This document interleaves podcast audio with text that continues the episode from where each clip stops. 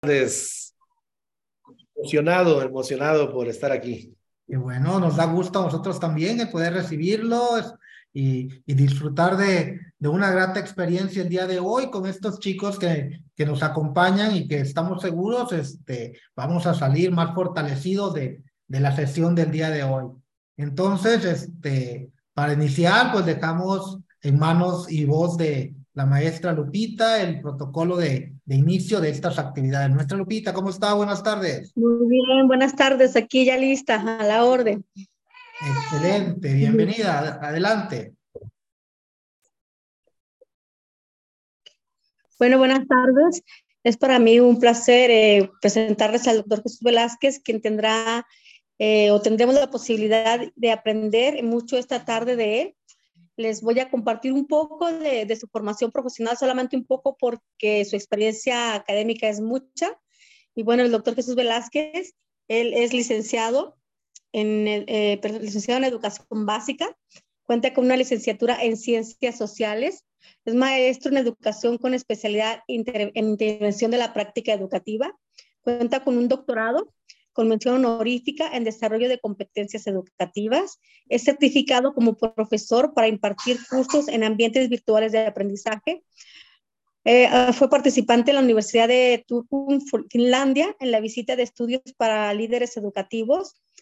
También participante en la quinta edición del curso de inmersión pedagógica en Finlandia, organizado por el Instituto, Instituto Scale de Barcelona, España. Cuenta con algunos diplomados como son diplomado en creatividad aplicada en la educación, diplomado en desarrollo de competencias para la educación media superior y superior, asesor del Centro de Estudios de Posgrado de la Secretaría de Educación de Jalisco, diseñador del plan de estudios de la maestría en educación emprendedora y del doctorado en, en competencias docentes, fundador de Frueble Educación Editores, director de, proye de, proyectos especiales de Centro de Investigación, Educación, Capacitación e Institución CIESI, de cual es un excelente trabajo, y pues ha fungido como presidente de la Red Nacional de Capacitadores en Educación, Renacer México. Es un placer poder hacer esta breve presentación de la gran eh, trayectoria profesional y pues los dejo en las manos del doctor Jesús Velázquez. Doctor Jesús Velázquez, el escenario completamente tuyo y prestos para escuchar y aprender. Sí, muchas gracias. Gracias, Lupita. Gracias, maestro Ricardo, doctor Ricardo Reyes. Y pues eh, me preguntaban hace rato cómo me siento y, de verdad me siento emocionado porque siempre es una oportunidad este tipo de cursos eh, que a pesar de que tienen muchos elementos que se repiten, y que quien ya participó el año pasado, pues es el mismo esquema, básicamente, pero es como cuando ves una película que te gustó, que la vuelves a ver y que ves cosas que no habías este, observado en la, en la primera, y hay quien ve una misma película seis, siete, ocho veces, diez veces, y hay quien tiene récord de verlas más, de verlas más veces, ¿no? Pero siempre encuentras algo. Eh, así pasa acá, yo me puse, he estado repasando las guías del año pasado, pero ahora ya con, con, la, con la frialdad, ya con, el, con la cabeza fría de un año posterior, eh, he estado revisando eh, los lineamientos que se han publicado, todo lo que se ha publicado ya como avance, eh, la, eh, las convocatorias que han salido, y me he dado tiempo, me he dado tiempo de, de, de verlas con detenimiento y de observar cambios que ha habido en los, en los factores que, que se han observado y bueno, eh, dentro del esquema de acompañamiento de ustedes, me pidieron que abordara lo relacionado con los perfiles, los perfiles profesionales, su relevancia, eh, su, su trascendencia en, este proceso, pues para que lo retomemos. Y bueno, me considero al respecto que soy un actor privilegiado de lo que ha ocurrido en el sistema educativo eh, justamente desde el establecimiento de los perfiles.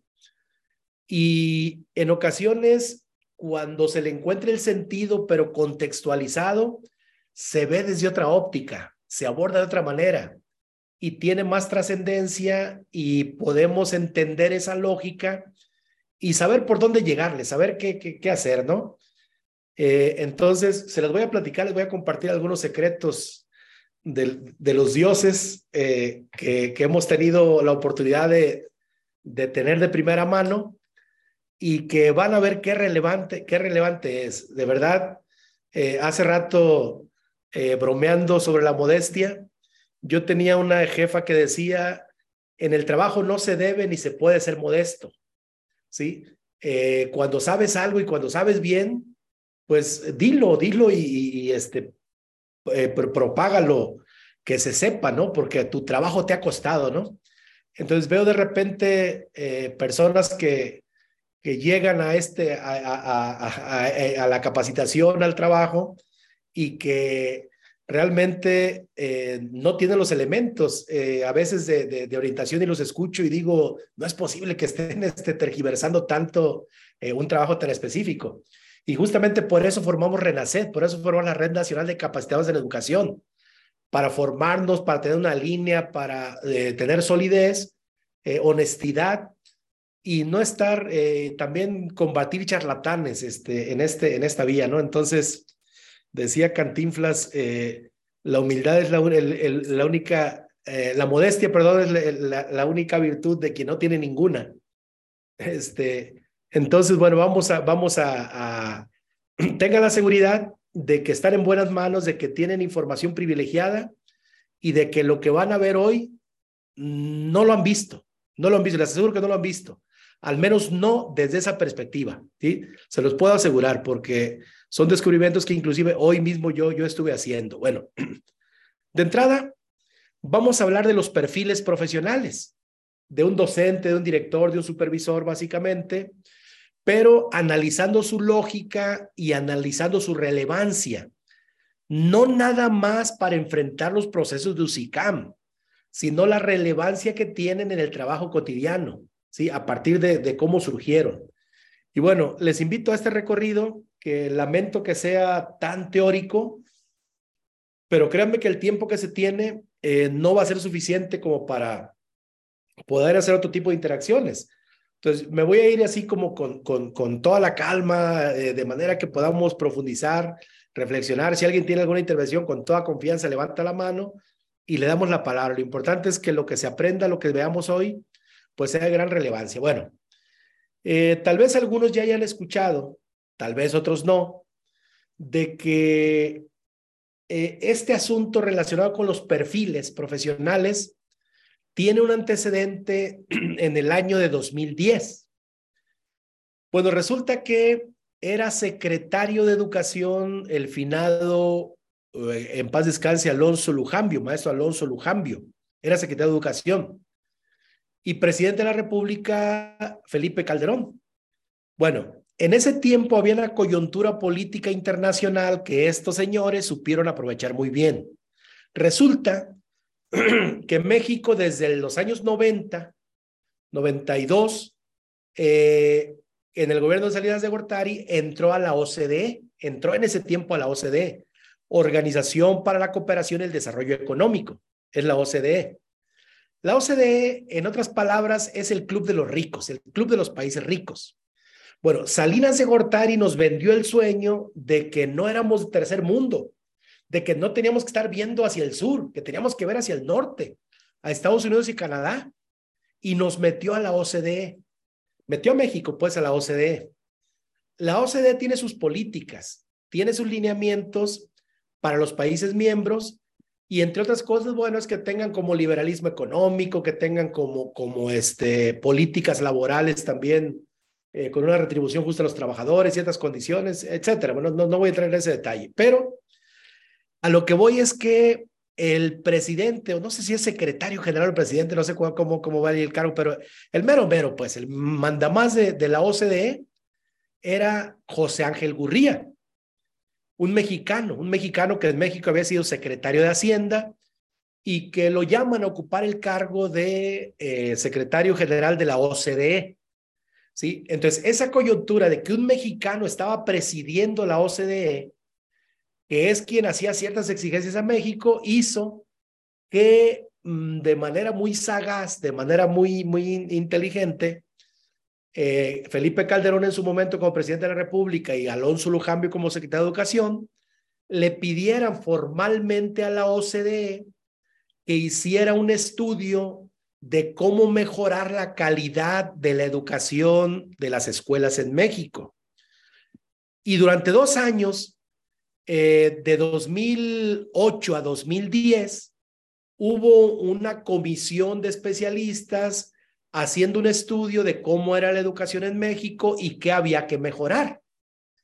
Bueno, cuando les digo que, me ha tocado ser un actor privilegiado, eh, un día llega a la oficina del centro de investigación donde yo trabajaba y nos llegó la invitación para la presentación de un informe que, que hace la OCDE con 14 recomendaciones para que mejore la calidad de la educación de las escuelas en México. Bueno, pues estuvimos en primera fila y ahí estaba José Ángel Gurría y ahí estaba Alonso Lujambio, no estaba el presidente de la República, pero ah, estaban los presidentes de las cámaras. Cuando José Ángel Gurría entregó en manos de Alonso Lujambio esas 14 recomendaciones, que en realidad eran 15, pero la 15 era aplícalas, la 15 era hazlo. Bueno, eh, esto, maestros, maestras, tal vez algunos lo sepan, otros no tengan el detalle, por eso se los comparto. Ese fue la raíz, ese fue el origen de lo que ahorita nos tiene en los procesos de UCICAM. ¿Ok? Esa fue la causa, el, la pertenencia de México a la OCDE. ¿Cuáles eran esas 14 recomendaciones? Bueno, tomé la imagen tal cual está eh, en el documento que la OCDE le entregó, le entregó a México, ¿sí? Pero vean, vean en qué consiste, en qué consisten esas 14 recomendaciones. Nótese que de esas 14 recomendaciones, estas que están a su izquierda corresponden a los docentes y dice mejor enseñanza. Y esta que están a la derecha corresponden a la labor de gestión, a la, a la gestión directiva, que dice mejores escuelas. ¿Ok? Entonces, eh, hablaron de dos, de tres tipos de, para las escuelas eficaces, hablaron de tres tipos de estándares. Los estándares docentes, cómo debían ser los docentes, estándares de aprendizaje, qué debían aprender los alumnos y estándares de liderazgo, cómo debía ser la función directiva. Bueno, las ocho recomendaciones que dieron para los docentes para que formar, para que se establecieran los estándares de, estándares de fueron la siguiente. La primera, la primera, así que la encabeza y hasta está con letra diferente. Dice, empecemos por lo primero. Definamos qué es la enseñanza eficaz. Primer punto. Y maestros, maestras, de esa primera recomendación surgieron en aquel tiempo los PPI, eh, perfiles, parámetros, indicadores. ¿Sí? De esa primera recomendación surgieron los dominios, criterios, indicadores que vamos a ver. Surgió el perfil de esa definición de la enseñanza eficaz, ¿no? Y de la definición de liderazgo escolar eficaz, de la dirección eficaz, de ahí surgieron los dominios, criterios, indicadores de los directivos, ¿sí? Y vean, vean lo siguiente. Todo lo que está enlistado en lo que la OCDE propuso es lo que puntualmente ha ocurrido en nuestro país desde el año 2010, que la OCDE entregó en manos de Juan Ángel Gurría. Pero así tal cual. Se empezó a trabajar en México y esto empezó a hacerse realidad a partir de 2014, que fue cuando se implementó la reforma peñanietista ya del, del 2012. Pero ¿qué, qué, qué, ¿qué le dijo la OCDE a México? Le dijo, a ver, maestros, recomendación número dos, quien quiera ser maestro, que sea buen estudiante. Y subieron los promedios de las normales. Es decir, para ingresar a una escuela normal ya no puedes ingresar con un 7 o con un 6.5 de promedio. Tiene que ser 8.5, 9 para arriba y de 9 para arriba preferentemente. Te dijeron, recomendación siguiente, eh, fortalece la formación inicial docente y se empieza a promover la reforma curricular en normales mejora la selección docente y, vienen los concursos de oposición. Abre toda la plaza concurso y vienen los concursos de oposición. Crea periodos de inducción y de prueba, y viene la tutoría. Mejora el desarrollo profesional y vienen los cursos de formación continua. Evalúa para ayudar a mejorar y viene la evaluación del desempeño docente, que a la fecha no ha desaparecido, ¿eh? Se le cambió lo punitivo, las sanciones, pero se sigue evaluando, voluntariamente, claro.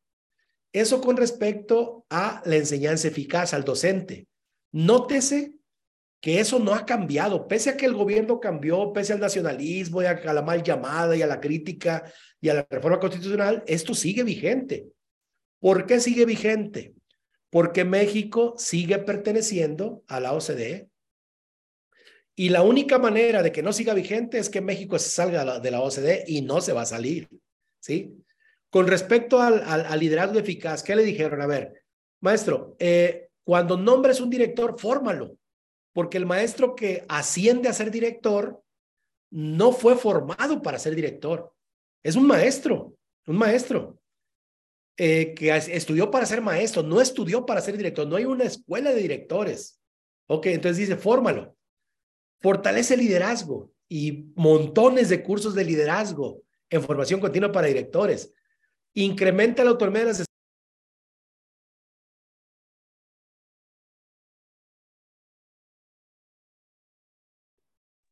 Listo. Les dijeron, fortalece el liderazgo, eh, liderazgo y viene el montón de cursos de liderazgo.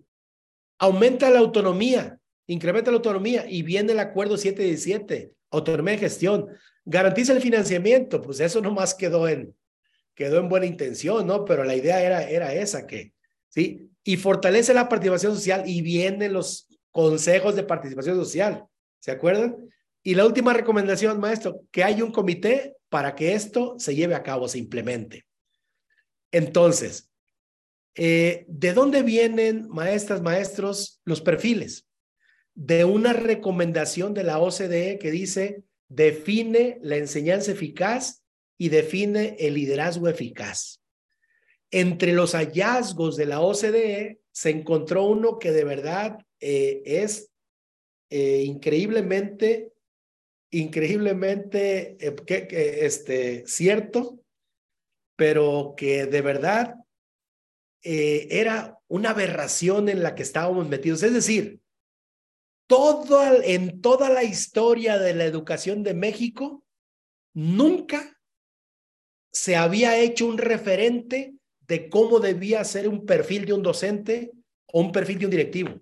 Había reglamentos, recomendaciones de didáctica y demás, pero así un perfil. Bueno, esto es un gran, había sido un gran error porque es lo equivalente, ¿saben a qué? A que una empresa no tenga el manual de funciones de sus empleados. O sea, no hay una función, no hay un manual de funciones para una dirección, para una jefatura de departamento. Así estábamos funcionando hasta el 2010, que la OCDE puso el punto sobre las sillas y dicen, oiga, pues empecemos por eso, ¿no? Entonces, eh, siguiendo esas recomendaciones, vino en el 2014 el primer proceso de evaluación. Desde mi punto de vista, créanmelo, era muy necesario, pero estuvo bien fundamentado, pero pésimamente aplicado, pésimamente aplicado. Y, en esto influyó mucho, y hay que decirlo así claramente, influyó mucho el empoderamiento del sindicato en ese tiempo con la maestra Elvester a la cabeza, que sabía que si las plazas se sometían a concurso y las direcciones a concursos de oposición, pues el sindicato quedaba sin uno de sus principales eh, bastiones de poder. Regalar plazas, ascensos, cuando terminan la gestión en, el, en la sección sindical que les den una supervisión o se hacen jefes de sector o jefes de enseñanza secundaria, perdían, perdían eso. Por eso el discurso del Bester era, a mis maestros no se les toca, no, no se tocan los privilegios que tenemos en el sindicato, ¿no? O sea, sabían que iban a perder eso y sabían que se iban, se iban a enfrentar una gran oposición. Y por eso Peña Nieto nombró como secretario de educación, no a quien sabía de educación, a quien era un hijo del, que era, que era un, político colpilludo, pues, como era Chaufet en su momento, lo pusieron para que se enfrentara a la maestra Elvester, ¿sí? Que junto con el, que junto con el, el procurador de la República, pues la llevaron a, la cárcel. ¿sí? Para poder implementar una reforma que se implementó hacia rajatabla. Era muy sencillo si las cosas estuvieran un poquito más, más llanas. Tan sencillo como hacer esto. A ver, maestros, no habíamos tenido un perfil profesional, ya lo tenemos. Vamos a ver cómo andamos, qué tan cerca o qué tan lejos está cada figura educativa. Los vamos a evaluar, pero va a ser una evaluación diagnóstica. Y cuando veamos qué tan cerca o qué tan lejos está cada quien, vamos a implementar un proceso de formación para ir acercando el perfil de cada figura educativa a lo que dice el deber ser, el perfil profesional. Pero ¿qué hicieron? Tan mal implementado estuvo que al maestro le cayó, le cayó de peso cuando dijeron, a ver, vamos a evaluar y al que no pase lo corremos.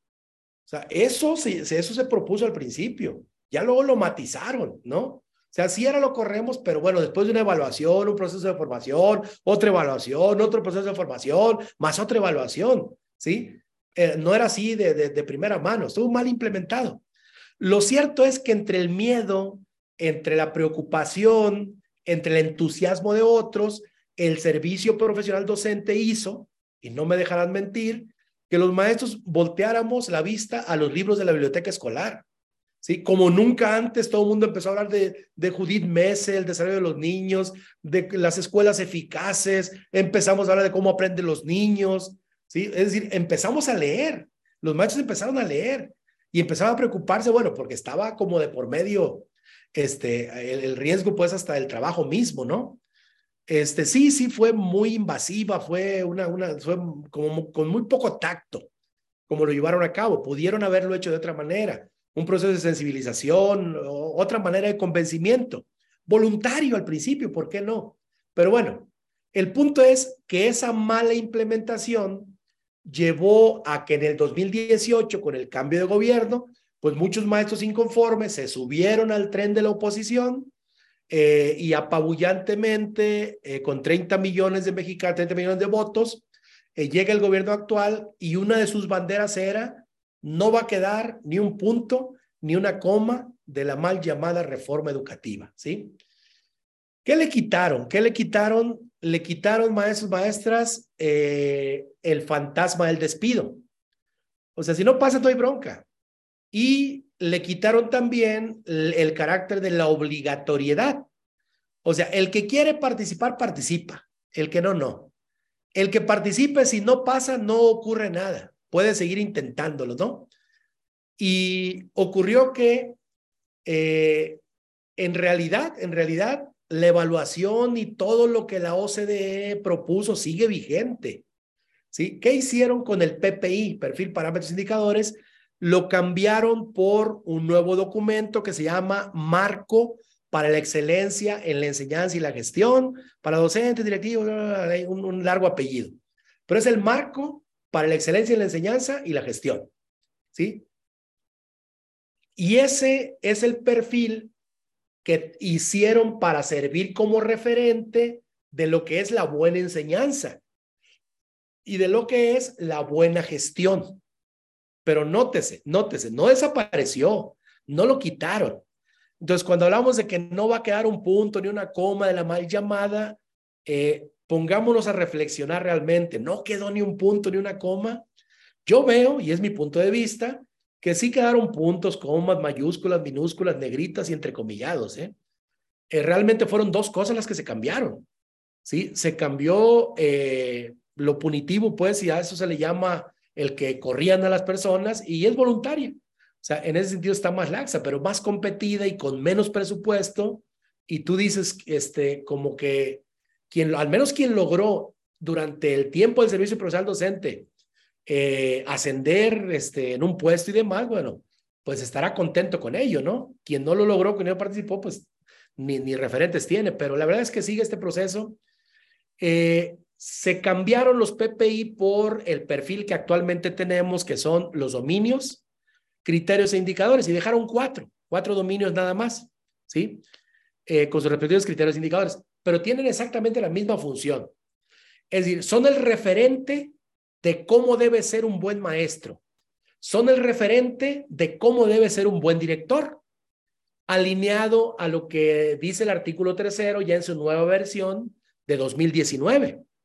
¿Sí? Entonces, eh, ya, ya eh, definido esto, pues hagan de cuenta que lo que estamos haciendo, quienes están participando en los procesos de UCICAM, estamos participando en una especie de, de búsqueda, en una especie de reclutamiento, en donde hagan de cuenta que la Secretaría de Educación Pública pone letreros en cada escuela donde dice se busca. ¿Qué se busca? Se buscan docentes y se buscan directivos que demuestren tener fortalecidos los dominios, los criterios y los indicadores, ¿sí? Que tengan fortalecidos los dominios, los criterios y los, y los indicadores. Pero aquí el punto es, a ver, si ya tenemos como referente el deber ser de un docente y el deber ser de un directivo, ¿sí? Eso nos da respuesta al qué, al qué quieren, al qué buscan. y cuando participamos en los procesos de UCICAM, de admisión, de promoción vertical, de proceso horizontal, es el cómo va a ser el reclutamiento. O sea, cómo van a tratar de encontrar al docente y al directivo que demuestre tener fortalecidos los dominios, los criterios y los indicadores. Al cómo.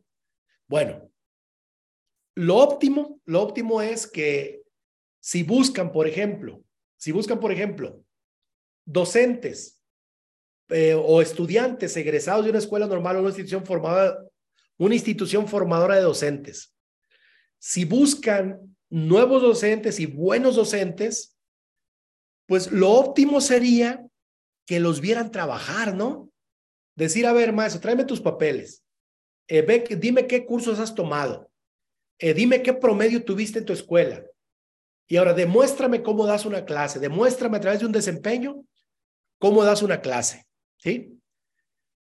Eso sería lo óptimo. Esas son vías directas de observación del desempeño, ¿no? Y ya cuando te vea trabajar y veo que, te, con un tiempo más o menos prolongado, digo, no, pues sí, del ancho, lo contrato, le firmo contrato, lo voy a tener a prueba. Y le firmo contrato y ya ese maestro va a tener una plaza. Eh, que digan, a ver, vamos a ver qué maestro tiene los méritos para ser un buen director. No, pues vamos a que me demuestre a ver qué preparación tiene, si tiene estudios de posgrado, cursos de actualización, a ver, vamos a ver qué tiene y que me demuestre cómo hace su trabajo de directivo, ¿no? Y ya cuando yo lo vea, bueno, lo contrato. Eso, esas son vías directas. Eso es evaluación de desempeño. Quiero darle incentivo a los buenos maestros. Ok, pues los veo trabajar. Veo su desempeño. Bueno, la verdad, maestras, maestros, es que esto, eh, que debiera ser lo óptimo, de ver cómo se hace el trabajo de manera directa, la única manera de cumplirlo, la única manera de cumplirlo es utilizar la misma estructura educativa. Es decir, que el director de la escuela observe a sus maestros y que dé un reporte de acuerdo a un instrumento de evaluación de cómo trabaja, cómo lo hace y que diga el director, no, este sí merece el incentivo sobre este, pero el director necesitaría ser imparcial y debería tener una preparación, una ética, pues a toda prueba, ¿no? Para evitar que hubiera tergiversaciones y se pudiera hacer a través de la estructura. Pero cuando nos vamos a preguntar a lo siguiente, ¿y cómo está la estructura? A ver, el director, el supervisor de tu zona, ¿cómo ocupó el cargo? ¿Quién es supervisor? Quien ocupó el cargo ya en los procesos de servicio profesional docente o UCICAM, bueno, por lo menos tiene el mérito de haber participado en un concurso de oposición. Pero la verdad, la verdad, y, perdón si, si este, ofendo a alguien, pero eh, las jefaturas de sector, por ejemplo, se han convertido como en una beca este, eh, para quien las ejerce y se han convertido también en un espacio en donde la gente prolonga más allá de sus capacidades de vida y de salud, de sus capacidades físicas para ejercerlas, ¿sí? Y hay muchas personas eh, que ya son personas de edad avanzada en jefaturas de sector y no se jubilan. ¿Para qué? ¿Sí? Se jubilan, se mueren. Este, y, y ese es, les digo, es una, no, no estoy hablando de nada en particular, estoy hablando de una realidad a nivel nacional. Supervisores de la vieja guardia que ahí siguen también enquistados en el cargo, porque ¿para qué tienen gente que le haga el trabajo? Saca, sacan todo, ¿no? Afortunadamente hay una nueva generación que está emergiendo, que está ahí, pero respondiendo a la pregunta, ¿cómo está la estructura educativa? Todavía no es la estructura óptima para que pueda arrancar con autonomía, con confianza, para que se le tenga la confianza suficiente a la capacidad instalada, para que la misma estructura realice los procesos de evaluación. Bueno, ante esa imposibilidad de realizar procesos de evaluación, de acompañamiento, de dictaminación, que en educación superior y en media superior sí se hace, ¿eh? en básica no. Ante esa imposibilidad de usar la estructura, UCICAM y el Servicio Profesional Docente en su momento utilizaron vías indirectas. Y esas vías indirectas para comprobar que la persona tiene las capacidades fortalecidas, los dominios, criterios, indicadores fortalecidos, esas vías eh, se llaman requisitos y factores. Y le dicen, a ver, maestro, que vas a participar en el proceso admisión, dame tu promedio, dame tu promedio de tu, de tu normal. Sí, porque si tienes un buen promedio, bueno, tienes más puntuación. Eh, dime eh, qué tu experiencia en la práctica, tu, tu, comprobante de prácticas, ¿no? Eh, tienes que hacer un curso de la nueva escuela mexicana en línea y me tienes que demostrar que ya lo cursaste eh, y, eh, para que yo pueda hacerte, ¿no? Este, dame, son los requisitos y factores, pues, que me están solicitando. Y finalmente, te voy a hacer un examen para ver qué tanto sabes. No te puedo, no, realmente no es qué sabes hacer, es qué sabes, qué tanto dominas los documentos, la normativa, etcétera. Y eso lo voy a hacer con un examen. Y a cada factor le voy a poner una puntuación para que al final sume 100, ¿no? Esas son vías indirectas. Maestras, maestras, las vías indirectas, seamos sinceros, no son la mejor alternativa para reclutar los mejores perfiles. No son la mejor alternativa. Es decir, es como si se le diera una licencia de piloto a un piloto que lo único que hizo fue demostrar habilidad en un simulador de vuelo.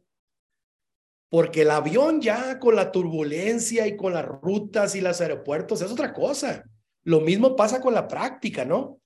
Hay quien accede a una supervisión y sí, se te, te domina y contesta todo lo relacionado con la supervisión, pero velo desempeñando el cargo y de verdad, este, con, con las marrullerías, el colmillo de ciertos directores, la holgazanería de muchos maestros, los conflictos con padres de familia, se doblan. O sea, realmente no son capaces de enfrentar porque eso requiere de otro tipo de capacidades que solamente la realidad las otorga, ¿no? Entonces, no es la mejor vía, pero es la única y es la posible. Es, es la, que es la que es posible hacer y la más barata, además, ¿no? un examen además en línea y a distancia, ni siquiera gasto en impresiones. Entonces, a través de los multifactores, están verificando que un maestro que quiere una plaza, que un director que quiere un cargo directivo o a, un director que aspira a un cargo de supervisión, tenga los elementos que dicen los dominios, los criterios y los indicadores. ¿Sí? Así lo están haciendo. Bueno, para quien ya le encuentre el sentido a esto y quien empieza a desarrollar colmillo, mira, ya se la sabe. Es decir, si a mí me preguntan sobre un aspecto y yo no lo tengo, estoy convencido de otra cosa, pues de menso voy a contestar eso que, que, yo, creo que, que yo hago, ¿no? Yo contesto en función del deber ser. Yo contesto en función de lo que dice el perfil, lo que quieren escuchar. Y les endulzo el oído y los convenzo de que yo soy el candidato idóneo, ¿sí? Entonces, hay manera, pues, de, de, de, colarse, hay manera de jugar el juego que nos pongan, siempre y cuando entendamos la lógica, ¿sí? Y es lo que, eh, miren, no, no necesito ser un experto para saber que en ustedes, en este grupo de más de 30 personas que estamos aquí reunidos, maestros, está la crema innata de la educación.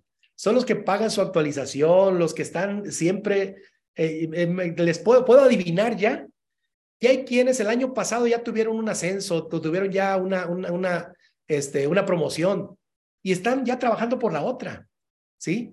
Es decir, están aplicando la estrategia del zigzag, decir, a ver, ya me promoví verticalmente, ya tengo una dirección, pues ahora me preparo y, en lo que cumplo la antigüedad para poder concursar por una supervisión, pues mientras participo en promoción horizontal, ¿sí? Cumplo dos años en la función y ahora mientras mejoro mi sueldo, mientras subo de categoría, ¿sí? Y quien sabe eso, maestros, esta es estrategia. Esto es de tener, col, tener colmillo, aprender las reglas que me está poniendo el sistema, ¿sí? Y perseverar, perseverar, y las personas que perseveran son las que, las que al final triunfan.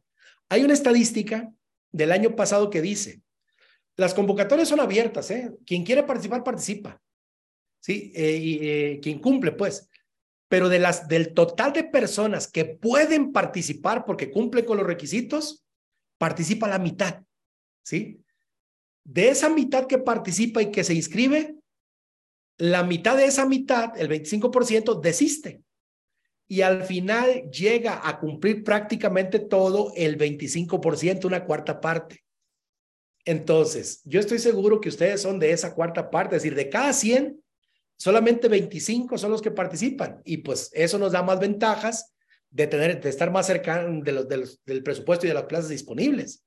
¿sí? Entonces, e, eso digamos en promoción vertical horizontal, no así en admisión, que en admisión del total de egresados participan todos. ¿Sí? Ahí está el, el, el punto que, es otra, otra, otra cosa, ¿no? Bueno, eh, ahora, maestros, voy a lo siguiente.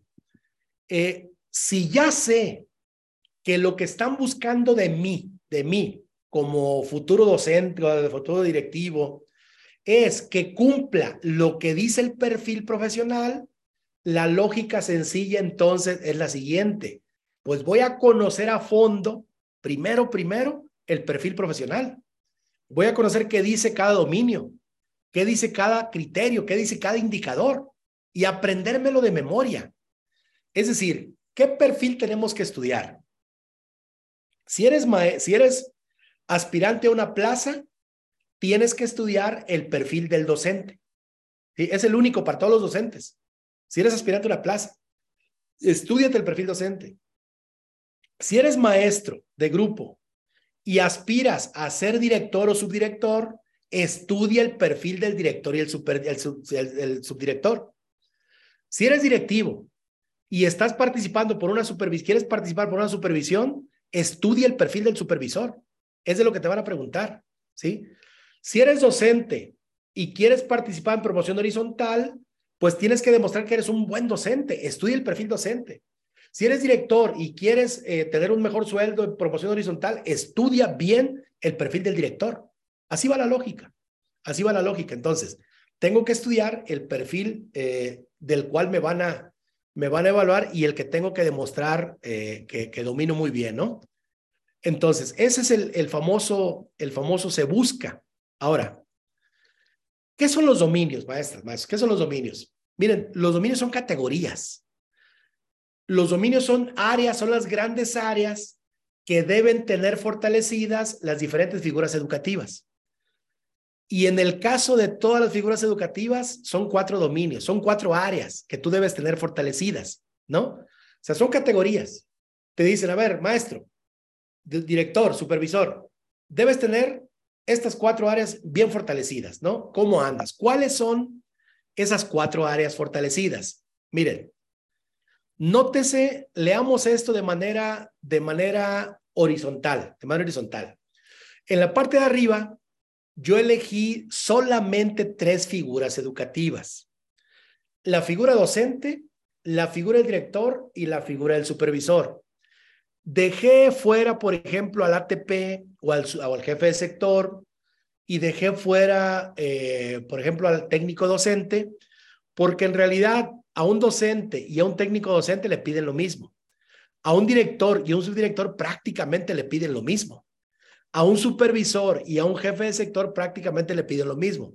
Y un ATP, digamos, es como eh, la, función intermedia eh, en donde el objeto nada más es la práctica, son las buenas prácticas de los maestros.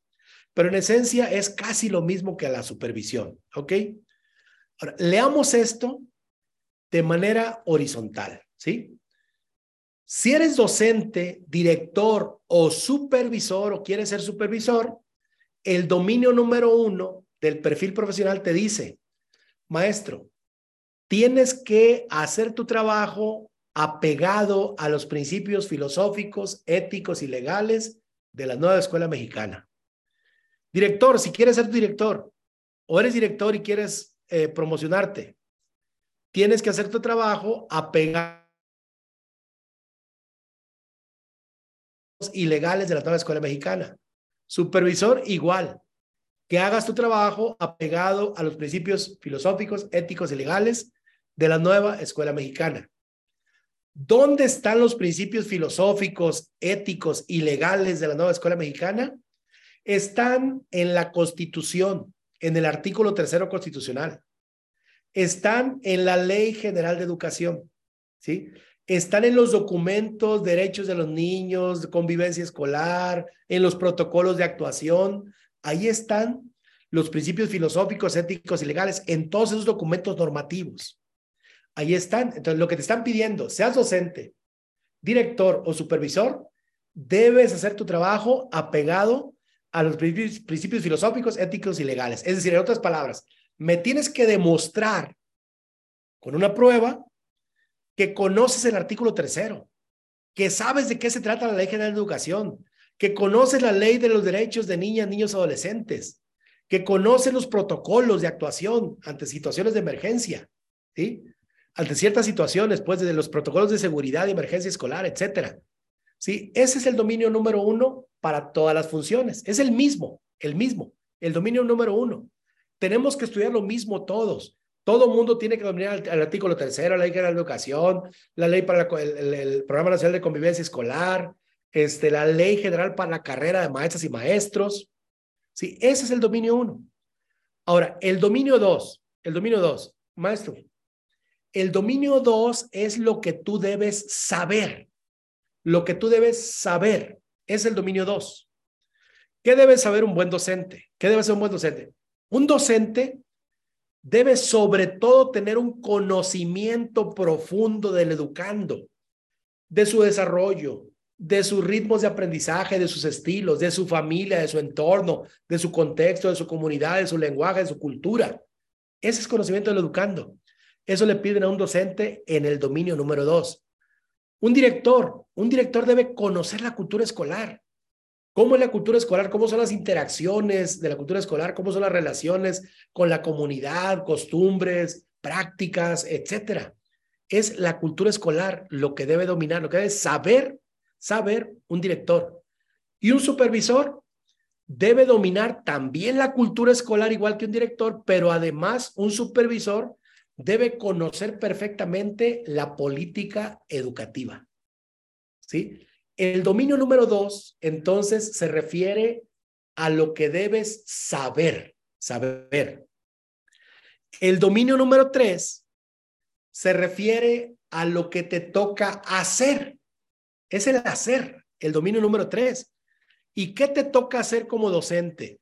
Maestro, te toca eh, crear ambientes propicios para el aprendizaje, eh, planear, evaluar, tener un repertorio amplio de estrategias que en su conjunto puedan crear un dominio, eh, crear un, clima, un ambiente propicio para el aprendizaje. ¿Qué le toca hacer a un director? Al director le toca la organización y funcionamiento de la escuela. Que la escuela esté bien organizada y que funcione bien, que tenga buenos resultados. ¿Qué le toca hacer a un supervisor de acuerdo al dominio 3? Debe procurar el desarrollo profesional de su personal. Debe mejorar los indicadores educativos. Un supervisor. Eso le toca hacer. ¿Qué le toca? Eh, eso es el hacer. El dominio número 4 se refiere a la gestión, al trabajo colaborativo, a la colaboración, colaboración y gestión. Colaboración y gestión son las palabras clave. ¿Sí? Capacidades de colaboración y gestión. Maestro, ¿qué le toca, eh, qué, debe tener fortalecido el dominio 4?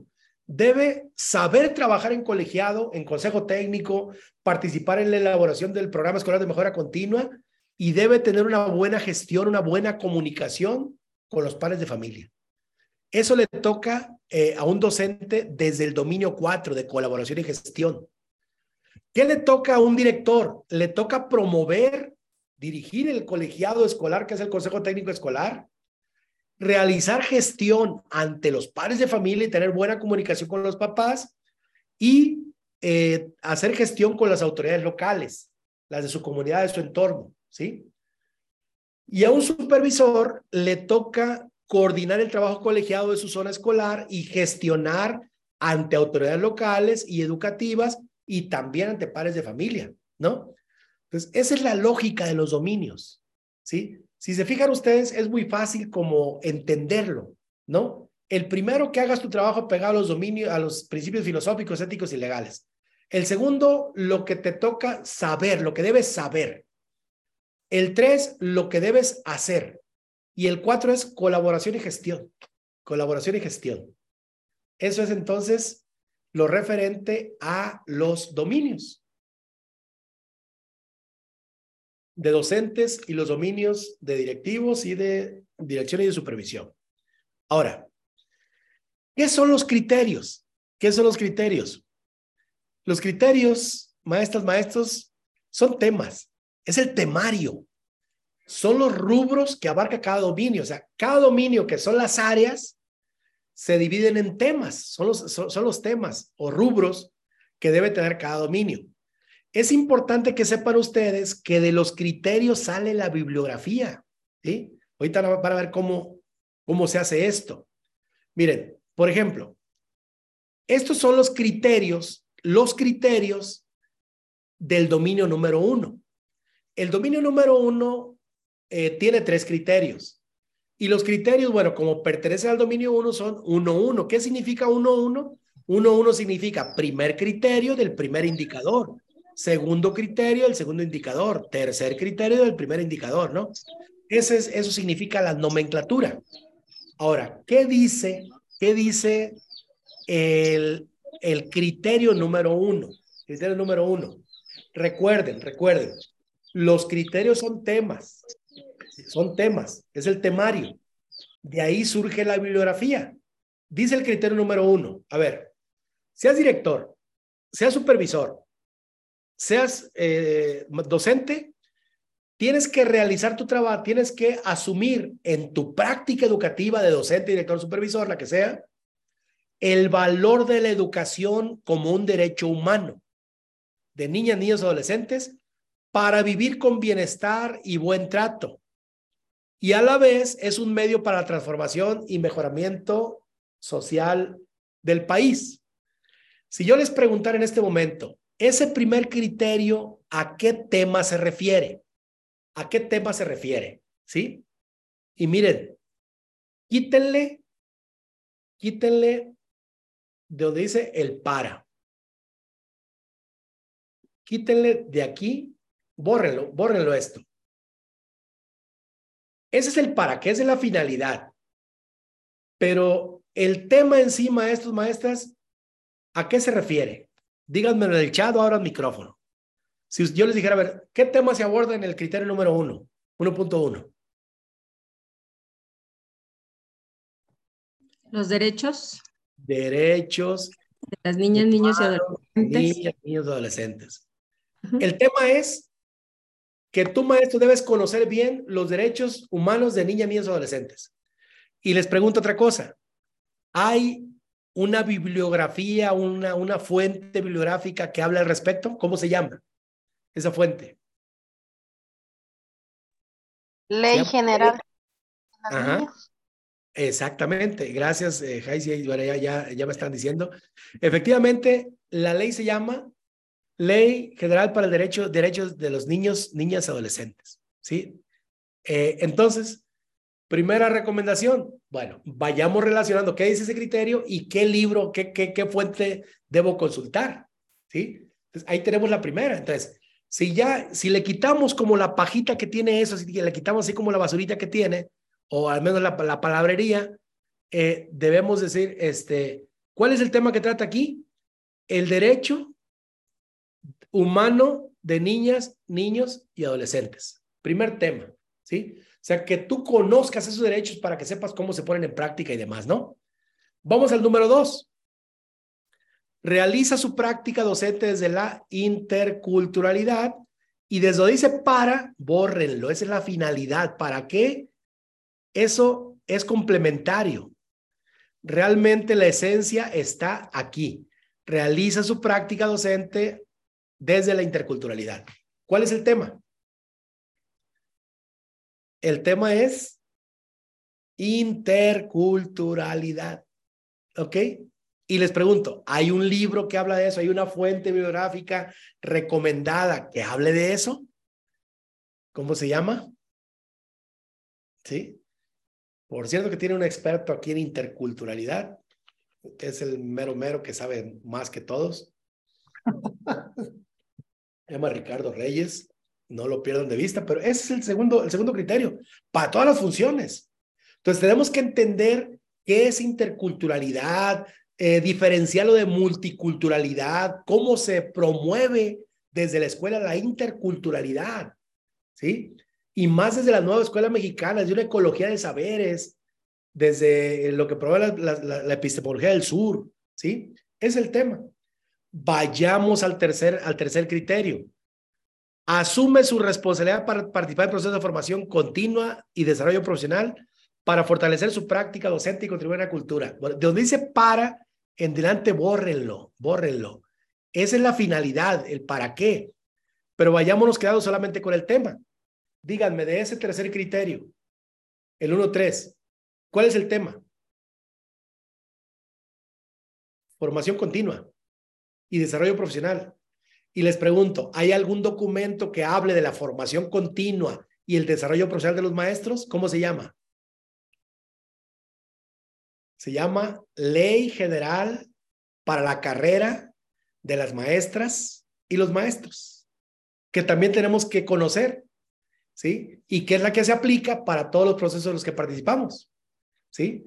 Entonces tú debes de saber eh, si ascendiste a ser a director, cuántos años tienen que transcurrir para que puedas participar en otra promoción eh, vertical. Debes de saber cuántos años debes tener la función para participar en la promoción este, horizontal. ¿Sí? Eso dice la ley. Entonces, todos los demás documentos que se derivan de eso, las convocatorias inclusive, eh, es porque está en la ley general para la carrera de maestras y maestros. Ahí es estipulado. Entonces, sí captan cómo los criterios son los temas, es lo que debemos leer, son los documentos, eh, que me refiero a los documentos. Entonces, ya sabiendo esto, pues vamos a adoptar una visión analítica, una visión sagaz, así de, de búsqueda de análisis, para poder eh, entender el resto de los criterios. Y hagamos este mismo ejercicio que yo les estoy proponiendo. Es decir, vean, por ejemplo, en el dominio número dos, en el dominio número dos, le piden a un docente que conozca a sus educandos, en el dominio número dos, ¿sí? Ahora, este es el criterio 2.1. Este. Conoce a las alumnas y los alumnos para que sus características y necesidades educativas sean base de la intervención docente. Si le quitamos el para en delante, ¿sí? ¿Con qué, con qué nos quedamos? Con un docente que conoce a sus alumnos. Y yo les pregunto, hay un libro que nos dé las características físicas, de desarrollo, de aprendizaje de los alumnos de acuerdo a la edad, a su nivel de desarrollo, conocimiento del educando. Sí hay. hay varios. El que ponen como referencia es el de Judith Mese, ¿sí? El desarrollo del niño del adolescente, ¿ok? Entonces, ahí tengo ya otro tema de conocimiento del educando. ¿Sí? Lo que sí amplía el conocimiento no nada más a sus características físicas, emocionales, intelectuales, su proceso de desarrollo de aprendizaje, no. Lo encamina, lo encamina a que el maestro conozca también su entorno, su contexto. ¿Ok? Ahora, vámonos al, otro criterio, eh, al 2.2, ¿sí? El maestro tiene que desarrollar estrategias que le permitan conocer a sus alumnos y le quitamos el para, ¿sí? ¿Para qué? Pues ya sabemos, para atenderlos bien, para que aprendan, ¿no? Entonces, ¿De qué habla? ¿Cuál es el tema 2.2? Son estrategias para conocer a tus alumnos. Y aquí nos lleva al cómo. A ver, un maestro, ¿cómo conoce a sus alumnos? ¿Cómo debe conocer a sus alumnos? A través de la observación, a través de, la, de la lectura, de las encuestas, de las visitas a su domicilio. Eh, ¿Cómo debe conocer a sus alumnos? Es el tema número dos. Y existen referencias que nos remiten a cómo debe conocer a los, a los educandos. El 2.3 dice, basa su práctica docente en ideas que promueven la participación y el máximo logro de aprendizaje. Eh, en los alumnos y alumnos, se refiere a que los alumnos participen, a la participación de los alumnos, ¿no? E, es, es eh, parte del, del, tema que aborda eh, el criterio 2.3. Y así nos vamos con cada función. El criterio número dos de un director, cultura escolar. 2.1 eh, de un director, conoce la cultura escolar. Bueno, así nos quedamos con eso. Lo demás nos dice qué es la cultura escolar. La cultura escolar son las ideas, los valores, las prácticas de enseñanza, las formas de actuar, las interacciones que se dan en el plantel y es la base para una excelencia. Pero te están pidiendo nada más que conozca la cultura escolar. ¿Sí? ¿Qué es la cultura escolar? ¿Cómo se relacionan? ¿Cómo son las prácticas de los docentes? ¿Cómo, se, cómo socializan los maestros? ¿Cómo conviven? ¿Sí? Ok, luego, ¿qué más? Le piden a un director que conozca las prácticas de enseñanza y gestión, ¿sí? Lo demás es adorno, lo demás es adorno, ¿sí? Pero que conozca las prácticas de enseñanza y las prácticas de gestión. El deber ser de la enseñanza y el deber ser de la gestión. ¿Qué más le piden? Que el director eh, promueva una cultura escolar de colaboración, ¿sí? Y lo demás se quita. Una cultura escolar de colaboración, ¿sí? Entonces, eso nos va dejando los temas nada más, lo que tenemos que estudiar. Un supervisor, las políticas educativas. Uno. Dos, los rasgos de la cultura escolar y de la diversidad, diversidad social, cultural y lingüística. ¿Sí? Tres, eh, la formación de una perspectiva compartida de mejora educativa, construcción de una mejora, de una perspectiva de mejora, de una perspectiva compartida, eh, construcción de una perspectiva compartida de mejora. ¿Sí? nos vamos quedando ya nada más con la temática. ¿Sí? Y así nos vamos al número, al número tres, lo que nos toca hacer. Al maestro le toca construir ambientes favorables, pero para construir ambientes favorables, eh, ¿qué temas debe dominar? Uno, prepara el trabajo pedagógico. Dice para, lo quitamos, todo el para lo quitamos. Y preparar el trabajo pedagógico es planeación. Maestro, debes estudiar cómo se hace una planeación didáctica. Debes dominar cómo se hace una planeación didáctica. Utiliza un repertorio amplio y diverso de estrategias, actividades y materiales. ¿Sí? Lo demás es adorno. Maestro, debes tener diversidad de estrategias, actividades y materiales didácticos, ¿sí? Es tu caja de herramientas. Maestro, tienes que hacer tu trabajo pedagógico de modo que favorezcas el aprendizaje y la participación de todos. ¿Qué es eso? Inclusión, prácticas inclusivas, incluyentes, ¿ok? Siguiente tema, maestro, evalúa el desempeño de tus alumnos, ¿sí? Entonces debes aprender a planear, tener estrategias diversificadas, ¿sí? Eh, eh, realizar prácticas incluyentes y saber evaluar. ¿sí? Esos son los temas que un maestro debe dominar. Director, director, a ver, trabajo en equipo, perspectiva compartida es trabajo en equipo, ¿sí? Eh, tu trabajo, director, te toca aplicar la normativa, ¿sí? La normativa en tu escuela. Te toca promover la mejora de tu escuela, mejorar las condiciones de tu escuela. Te toca impulsar el desarrollo profesional de tu personal, ¿sí? Entonces, director, te toca fomentar el trabajo en equipo, hacer valer la normativa, eh, gestionar que la escuela tenga eh, mejores condiciones para el aprendizaje y que tus maestros se desarrollen profesionalmente, que participen en cursos, ¿sí? Que tengan eh, actualización. Supervisor, ¿qué te toca? Te toca eh, crear las condiciones para que las escuelas funcionen bien. ¿Qué te toca? Impulsar la transformación y la mejora de las escuelas y el desarrollo individual y colectivo del personal directivo y docente. ¿Sí? Eso te toca como, como supervisor. Eso te toca hacer. ¿Se dan cuenta lo, lo, interesante eh, que ya quitándole la paja, quitándole todos los adornos, ya nos quedamos con la esencia? Y finalmente, finalmente, el último, el último dominio. Eh, ¿sí? ¿Qué dice? Eh, este, si es el 4, este sería el 4.1. ¿Sí? ¿Qué le toca hacer a un docente? A ver, participar en el trabajo de la escuela. El trabajo de la escuela es participar en consejo técnico, en contribuir a las tareas colectivas que se hagan. Todo lo que se hace en la escuela, tú eres un engranaje importante, ¿no? Eh, participar de una cultura de colaboración, trabajo, consejo técnico, trabajo en equipo con tus compañeros, ¿sí? E intercambiar puntos de vista este, entre pares, trabajar con otros, ¿sí? ¿Qué más te toca, maestro? Involucrar a las familias de alguna manera para que sean parte importante del aprendizaje y valorar a la comunidad y su influencia. ¿sí? Quitándole ya todo, nos quedan esas temáticas. ¿sí? A un director le toca promover la participación de las familias. ¿sí?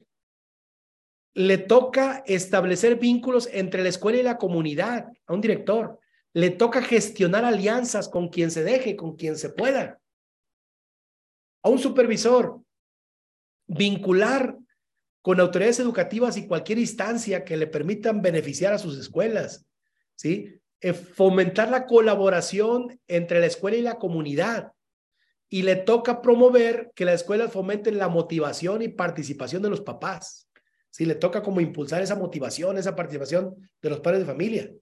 Ya visto así, ya reducido, ya como vinculado con la temática, ya no es tan complejo como agarrar todo el documento de perfil, parámetros, indicadores, eh, criterios indicadores, perdón, y pues empezar a estudiarlo con, eh, con algo que nos dice como qué flojera, ¿no? Este, todo ese documento, pero ya visto así, vean que suena más amigable, suena más accesible, ya, ya más claro. bueno, pues así, así sí, bueno, pues Prepárense para tomar, para tomarle una captura de pantalla a un trabajo que hice por ustedes. Todo esto lo categoricé, lo reduje, ¿sí? Y lo tengo plasmado en diapositivas. Y cada quien, bueno, eh, tomará la captura de pantalla que le corresponda, aunque no es necesario, les voy a compartir la presentación. Es más, de una vez. Y así quien no quiera tomar captura de pantalla y quien quiera mejor este, tomarlo directamente de ahí. Ya se está subiendo al chat de este, de este, eh, ahí, de, debe estarse subiendo ya o ya subió, no sé. Y se lo comparto al doctor Ricardo también eh, para que si no les llegó, no lo pudieran bajar, se lo reclamen a él, ¿ok? Y que le puedan decir eh, yo fui testigo de que sí te lo pasaron, doctor Ricardo. Ahí está, ya se lo pasé al doctor Ricardo también, él lo tiene también y se los va a mandar así al, grupo. Así que no haya, que no haya pretexto, ¿sale? Ahí les va. Pero igual, si le ponen, si le toman pantallazo, pues no importa, ¿ok? Bueno. Ahora, fíjense el ejercicio que hice. Eh, ya reducida la redacción, ya reducida la redacción de lo que les toca ya del criterio, de cada criterio, quedaría lo siguiente. Tema número uno, la educación como derecho de niñas, niños, adolescentes. Ley General de Educación, ley, pero Ley General para Derechos de Niños, Niños, Adolescentes, ¿sí? Eh, realiza su práctica desde la interculturalidad, ya quitándole todo el para qué. Participa en procesos de formación continua y desarrollo profesional. Seas director, docente, supervisor. Estos son los tres criterios del dominio número uno. Los tres temas del dominio número uno. ¿Sí? Eh, vámonos ahora a los temas, a los temas del dominio número dos. Docente. Tema uno, conocimiento de tus alumnos. Tema dos, estrategias, eh, material escolar, estrategias eficientes para que el alumno aprenda. Eh, promover la participación en el máximo logro. de aprendizaje. Esos son los tres temas del dominio número dos del docente. Dominio dos del director, conocimiento de la cultura escolar, conocimiento de las prácticas de enseñanza y gestión y una cultura escolar de colaboración. Supervisor, comprende las políticas educativas, conoce la cultura escolar para una asesoría pertinente y la construcción de una perspectiva eh, compartida de colaboración. ¿Sí? Ese es el en el dominio número dos. Los temas del dominio número dos para cada figura. Los temas del dominio número tres. Maestro, planeación, estrategias didácticas diversificadas, ¿sí? Eh, desempeño de tu trabajo en sí, desempeño de tu trabajo, que, las, que lo que hagas lo, hagas bien, y evaluación, ¿sí? Son los temas de un docente. De un director, lo que le toca hacer, desarrollar una perspectiva compartida, trabajo en equipo, pues. Eh, eh, apego a la normativa, ¿sí? Estrategias de mejora e impulsar el desarrollo profesional de los maestros. Supervisor, asegurar las condiciones para el buen funcionamiento de las escuelas. Supervisor. Eh, impulsar los procesos de transformación y mejora en las escuelas y el desarrollo profesional, individual y colectivo de tu personal. ¿Sí? Ese es el dominio número tres. Último, último. Maestro del dominio cuatro. Participa, maestro, en el trabajo de la escuela, lo que se presente. Eh, trabajo en equipo, cultura de colaboración, involucrar a las familias, valorar la comunidad. Director, promueve la participación de las familias, establece vínculos entre la escuela y la comunidad, gestiona alianzas. Supervisor, establece vínculos con autoridades educativas, colaboración escuela-comunidad, compromiso de las familias. Supervisor, ¿sí? Bueno, si esto que ya nos, ya nos reduce, si esto que ya nos este, clarifica de manera muy clara ya lo que le toca a cada quien, pues les tengo otra sorpresa. Tengo tres diapositivas donde en cada diapositiva viene lo que le toca hacer a un docente, ya reducido, en una sala de diapositiva, a un director y un supervisor, ¿sí? Ya, ya, ya la diapositiva hecha, ya, ya, ya, no tendría ya que invertirle nada de esfuerzo. Ahí está, docente. Ahí está tu Bademecum. Ahí está tu Biblia, docente. ¿Sí? Si vas a participar en promoción horizontal, maestro, ese es tu, tu referente.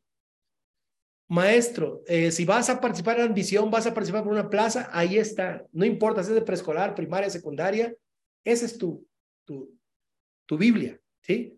La educación como derecho, interculturalidad, formación continua, conocimiento de los alumnos, estrategias de participación, máximo logro, planeación, diversificación de estrategias, ¿sí? Eh, hacer, tener un buen desempeño en el aula y evaluar. Participación, participación el trabajo de la escuela, colaborar con otros, involucrar a las familias y valorar a la comunidad. Ahí están los temas. Es tu temario. ¿sí? Director o subdirector. La educación como derecho humano, interculturalidad y participar en la formación continua cultura escolar, prácticas de enseñanza, colaboración, perspectiva compartida de mejora, organización y funcionamiento de la escuela, estrategias de mejora e impulsar el desarrollo profesional de maestros y maestros. Promover la participación de las familias, vínculos entre la escuela y la comunidad y alianzas con diferentes actores. Supervisor, lo mismo, derechos de niñas y niños, interculturalidad, formación continua, es lo mismo para todos comprender las prácticas educativas, las políticas educativas, perdón, conocer la cultura escolar, eh, trabajo en equipo, eh, asegurar condiciones para que las escuelas funcionen bien, impulsar procesos de transformación y mejora de las escuelas, impulsar el desarrollo profesional individual y colectivo, establecer vínculos con autoridades educativas, favorecer la colaboración, promover la participación y el compromiso de las familias en la labor educativa. Eso es ya en síntesis.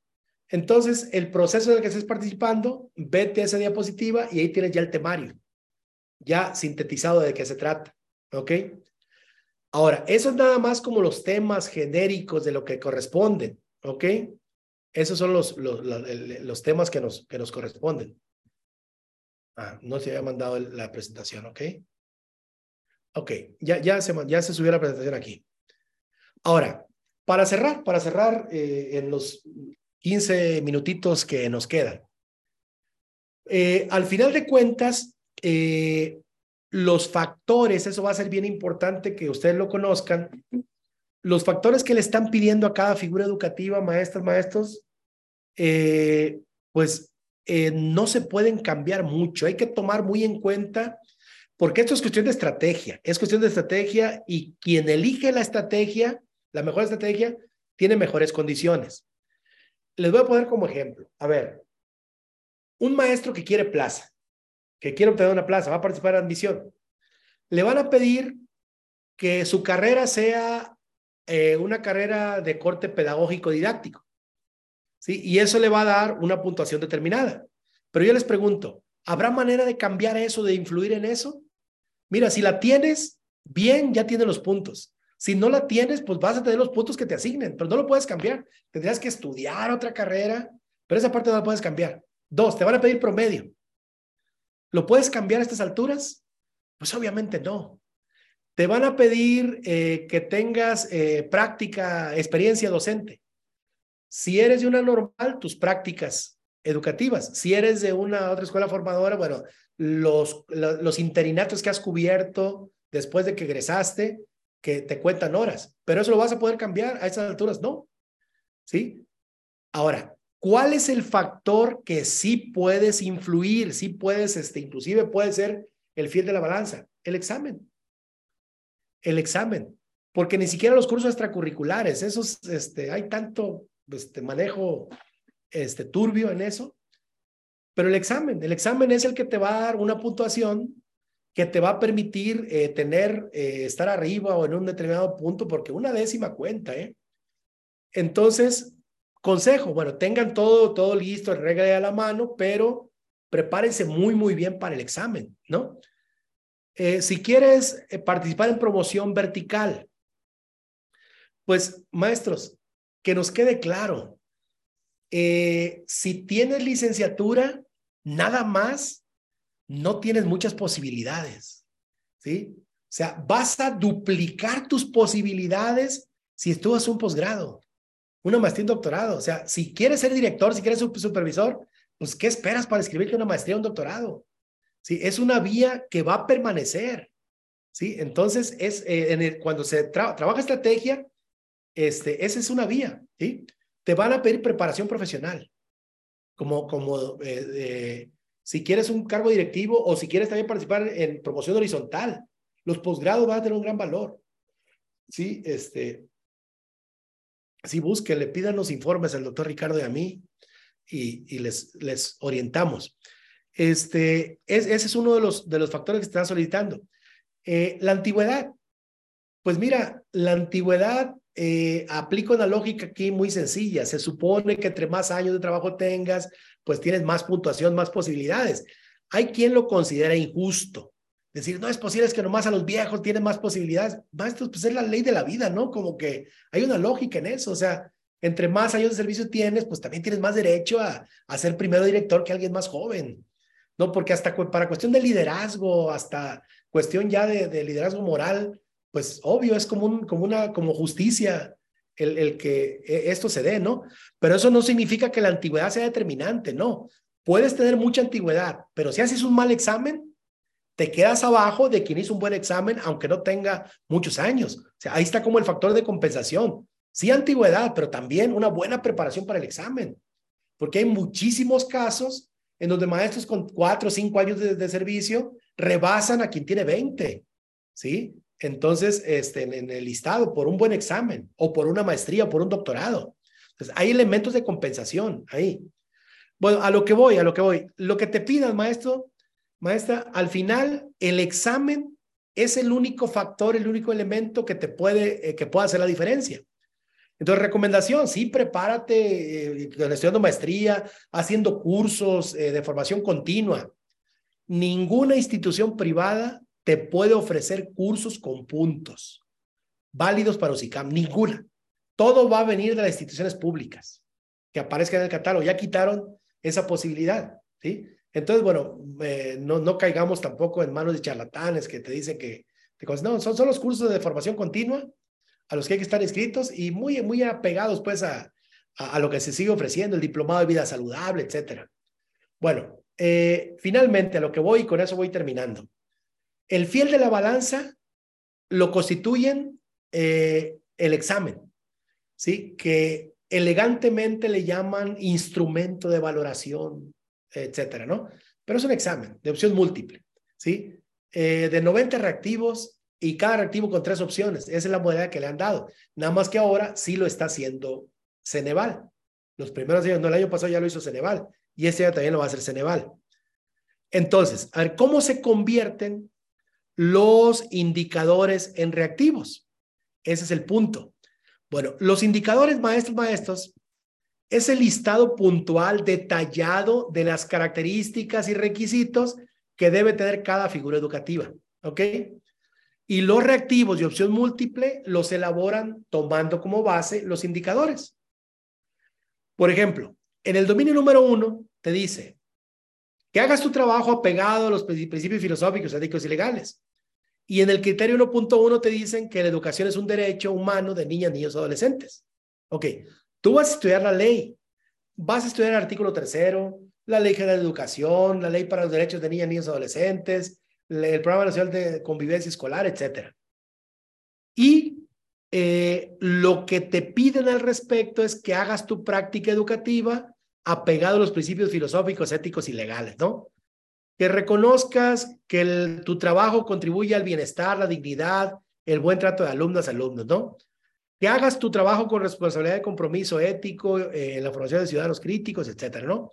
Y así te van diciendo cuáles son las características que debes tener desde tu función. Sí, bueno, a los elaboradores de reactivos les piden que hagan reactivos para demostrar que tu maestro tengas esto. Entonces, paso número uno, tienes que leer detenidamente cada indicador. Y cada que leas un indicador, te tienes que preguntar, te tienes que preguntar, a ver, ¿qué tan fortalecido tengo mi trabajo? ¿Qué tan fortalecido estoy en eso? Y le pones palomita o tachita o un signo de interrogación, así lo que tú quieras, para que te des cuenta que eso ya lo dominas o que el signo de interrogación que tienes que estudiarlo o la tachita, pues de que no sabes nada, que tienes que estudiarlo más, más a profundidad. Pero de entrada tienes que, tienes que, que leer cada indicador y hacer como una especie de autodiagnóstico, cómo andas en cada uno, ¿no? Y ahora, ¿cómo se convierten esos indicadores en reactivos, suponiendo el indicador 1.11, dice que realices tu trabajo a partir de los principios filosóficos, éticos y legales que garantiza el derecho a la educación de niñas, niños y adolescentes desde el reconocimiento de su diversidad como condición para acceder a otros derechos. Ok. El elaborador del reactivo leyó ese, ese indicador y pensó, a ver, ¿qué le pregunto? ¿Cómo se lo pregunto para verificar que este maestro haga su trabajo apegado a los principios filosóficos, éticos y legales? Y hace un reactivo que dice lo siguiente. Dice, el principio filosófico contenido en el artículo tercero constitucional determina que la educación básica, tres puntos suspensivos, inciso A, debe ser laica para todas las niñas, niños adolescentes. Inciso B, debe velar por los intereses superiores de niñas, niños adolescentes. Inciso C, es un derecho para todos. Aquí el punto es, el principio filosófico del artículo tercero constitucional determina que la educación, ¿qué? A, B o C. Nótese antes de que busquen la respuesta, si la, ya la buscaron, este, vayan poniendo en el chat, pero antes vayan pensando lo siguiente. Están tratando de verificar que realices tu práctica educativa a partir de los principios filosóficos, éticos y legales. Pero aquí, ¿cuál es el mensaje implícito de este reactivo? Te está diciendo, maestro, voy a checar si leíste el artículo tercero constitucional. Voy a checar si lo conoces. ¿sí? Porque el, hecho de que lo conozcas me va a medio garantizar que sí haga su trabajo apegado a principios filosóficos, éticos y legales. Pero quiero también saber que distingas qué es un principio filosófico, qué es un principio ético y qué es un principio legal. Lo legal es normativo, lo legal son leyes, lo ético eh, son formas de actuación apegados al deber ser. Y lo filosófico, bueno, son aspiraciones que caracterizan a la educación, ¿no? Entonces, y aquí me está preguntando sobre un principio filosófico, no ético, no legal, un principio filosófico que determina que la educación básica debe ser que laica, velar por intereses o, o un derecho simplemente. ¿Respuesta correcta?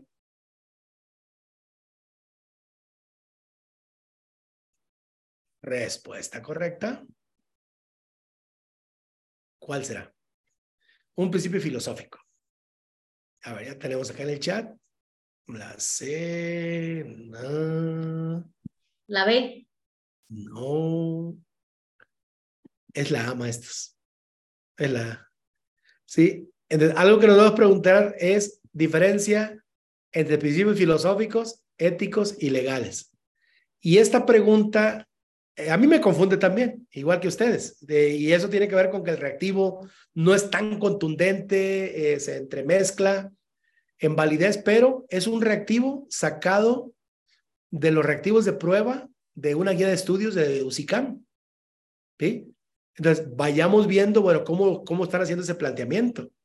¿sí? Entonces, eh, que vele por los intereses, se supone que, que eligieron entre A, B y C un principio filosófico, un principio ético y un principio legal. ¿Sí? El filosófico es la laicidad. El ético es que sobre todo, la ética es que los niños tienen un interés superior y lo legal es la educación como derecho. ¿Sí? Filosófico, ético y legal. Esa fue la lógica. ¿Ok? Ojo, ojo con eso, son así como cuestiones Ok, vamos a otro. Eh, nos hacen que leamos todo esto. Eh, dignidad, buen trato, compromiso, participación, etcétera, etcétera. Ahora, mezclando como todo eso, nos llevan a un reactivo de opción múltiple, que es este, ¿sí? Que dice, relacione los principios en los que se fundamenta la nueva escuela mexicana con la descripción que corresponde a cada uno de ellos. Nótese, aquí, aquí me está llevando el artículo tercero constitucional, me está llevando a la Ley General de Educación, a la, a la convivencia, Ley General para la Convivencia Escolar, ¿sí? Eh, a, la, a, la, interculturalidad. Vean cómo mezcla temas, pero todos se relacionan con el, con el dominio número uno, ¿se fijan? Son temas del dominio número uno. Ahora, aquí yo tengo que buscar la relación que, que, tenga que ver con cada uno, ¿no? Y digo, forma a los educandos en una cultura que favorece el diálogo constructivo, la solidaridad, la búsqueda de acuerdos que permite la solución no violenta de conflictos. ¿Eso a qué me lleva? A promoción de una cultura de la paz, ¿cierto? Entonces, la 2 va con la A y eso automáticamente me hace que descarte la C. porque me dice que la 2 va con la B? ¿No? Y así son las estrategias para ir respondiendo, ¿no? pero la A y la B sí dicen la 2 y la A, ¿no? Ya tengo una. Fomenta la comprensión y el aprecio a la diversidad cultural y lingüística sobre una base de equidad y respeto mutuo. ¿Qué es eso? Interculturalidad, ¿cierto? 4B. Pero no le puedo avanzar más porque en el A y el B me maneja 2A y 4B en las dos. Entonces, me voy al otro. Contribuye al desarrollo integral del individuo para que ejerza plena y responsablemente sus capacidades. Y fomente el amor a la patria, aprecio a la cultura, como que esa D va más con el uno, ¿cierto? Y el desarrollo integral tiene que ver con la dignidad humana, ¿sí? Entonces, uno con D y eh, uno con D y tres con C. ¿Y ahí cuál es? Ah, esta es, ¿no?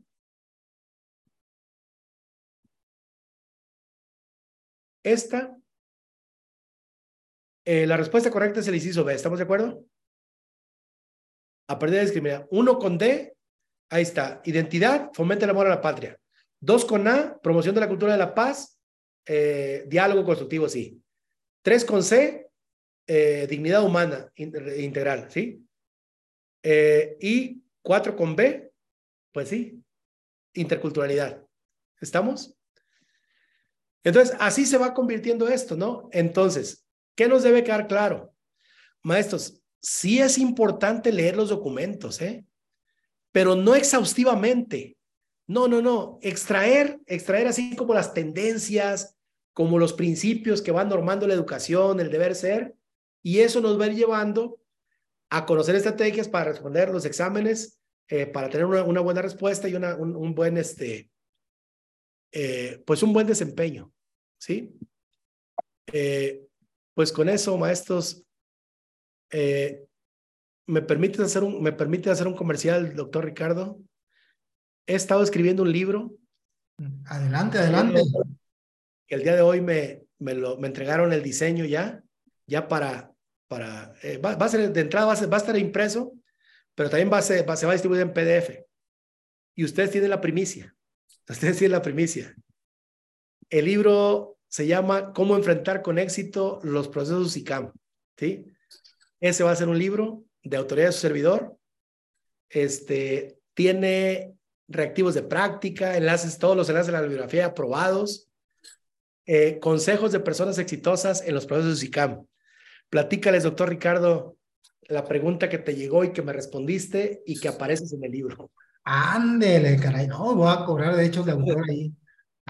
Les, les pregunté, les pregunté a un selecto grupo de maestros que capacitan, que tienen toda la, toda la, toda la posibilidad, eh, ¿qué consejo les darían? Hice una recopilación de 30 opiniones, así con consejos muy puntuales de qué, de qué, de qué trata, ¿no? Entonces, este, me respondieron y ahí está, ¿sí? Entonces, es un libro que viene en PDF, cuesta 150 pesos como precio de lanzamiento, ustedes tienen la primicia, serían los primeros libros, los de la patadita de la buena suerte, y va a ser un referente, un referente con todo el colmillo, pues, de, de quien conoce esos procesos desde, el principio, ¿sale? Entonces, Ándale, que también ahí voy a andar, ya ahorita me estoy dando cuenta. Ah, por, sí, por supuesto. Ahí van a identificar este, las aportaciones que ustedes hicieron, por supuesto. Sí, ah, qué padre. Esto lo, eh, hay, hay, un capítulo del libro que se llama Consejos de Oro. Consejos de Oro de personas exitosas en los procesos de SICAM. ¿Sí? Entonces, eso es. Este, pueden este, mandarme WhatsApp 55 32 32 51 78 y les mando un enlace para que se haga el pago, ya sea de cualquier manera, pues. Y yo les mando el libro, igual por WhatsApp, ¿sí? Entonces, eh, gracias por... Ah, bueno, ahí en la, en la, en la, en la diapositiva viene también esto, ¿no? Eh, ahí vienen los datos, ahí. Y yo luego bien, este, perdón, yo luego también bien presumida, a ver, a ver, a ver, yo también, yo también. sí, no me acordaba, no me acordaba efectivamente que... No, no te preocupes. Fue una pregunta que hicimos a 30 personas y la pregunta era, ¿qué consejos le darías a una persona para tener éxito en los procesos de SICAM? Sí, y ahí pusieron todos sus consejos y le digo, son personas que tienen toda la experiencia del mundo, se las saben de todas, todas y han tenido el seguimiento sistemático de esto. Ahí viene un capítulo sobre esto. Por eso, los, por eso la encuesta. Muchas gracias, doctor Ricardo Reyes. Gracias, este, Lupita. Gracias a todo el equipo de trabajo. Gracias. Estamos justamente terminando a tiempo. Espero que haya sido... tiempo. Un tiempo. Dejamos abierto el micrófono por si alguien tiene primero reconocer y agradecer eh, las aportaciones, siempre también igual un gran conocedor, iniciar leyendo una pequeña reseña de su preparación profesional, pero eh, ¿qué podría yo abonarle ahí? Que es una persona eh, que está, se ha involucrado desde el primer momento en lo que fue en, un inicio la evaluación de desempeño, ya estando cada uno de los procesos de cómo se ha ido transformando hasta llegar ahorita a lo que es la parte, primero servicio profesional docente y ahora UCICA, el doctor Jesús Velázquez, pues conocedor también de esta área, eh, acompañado de manera muy cercana, acompañado, nos ha acompañado a los docentes en formación en estos procesos. Entonces, muchas gracias y pues dejamos los micrófonos abiertos por si hay alguna duda este, o algún comentario que le quieran hacer al doctor.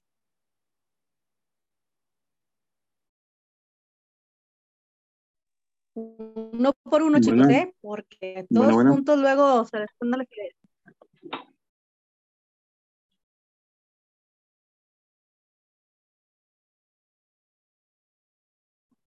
A la hora de- Doctor, Adelante, adelante, chicos.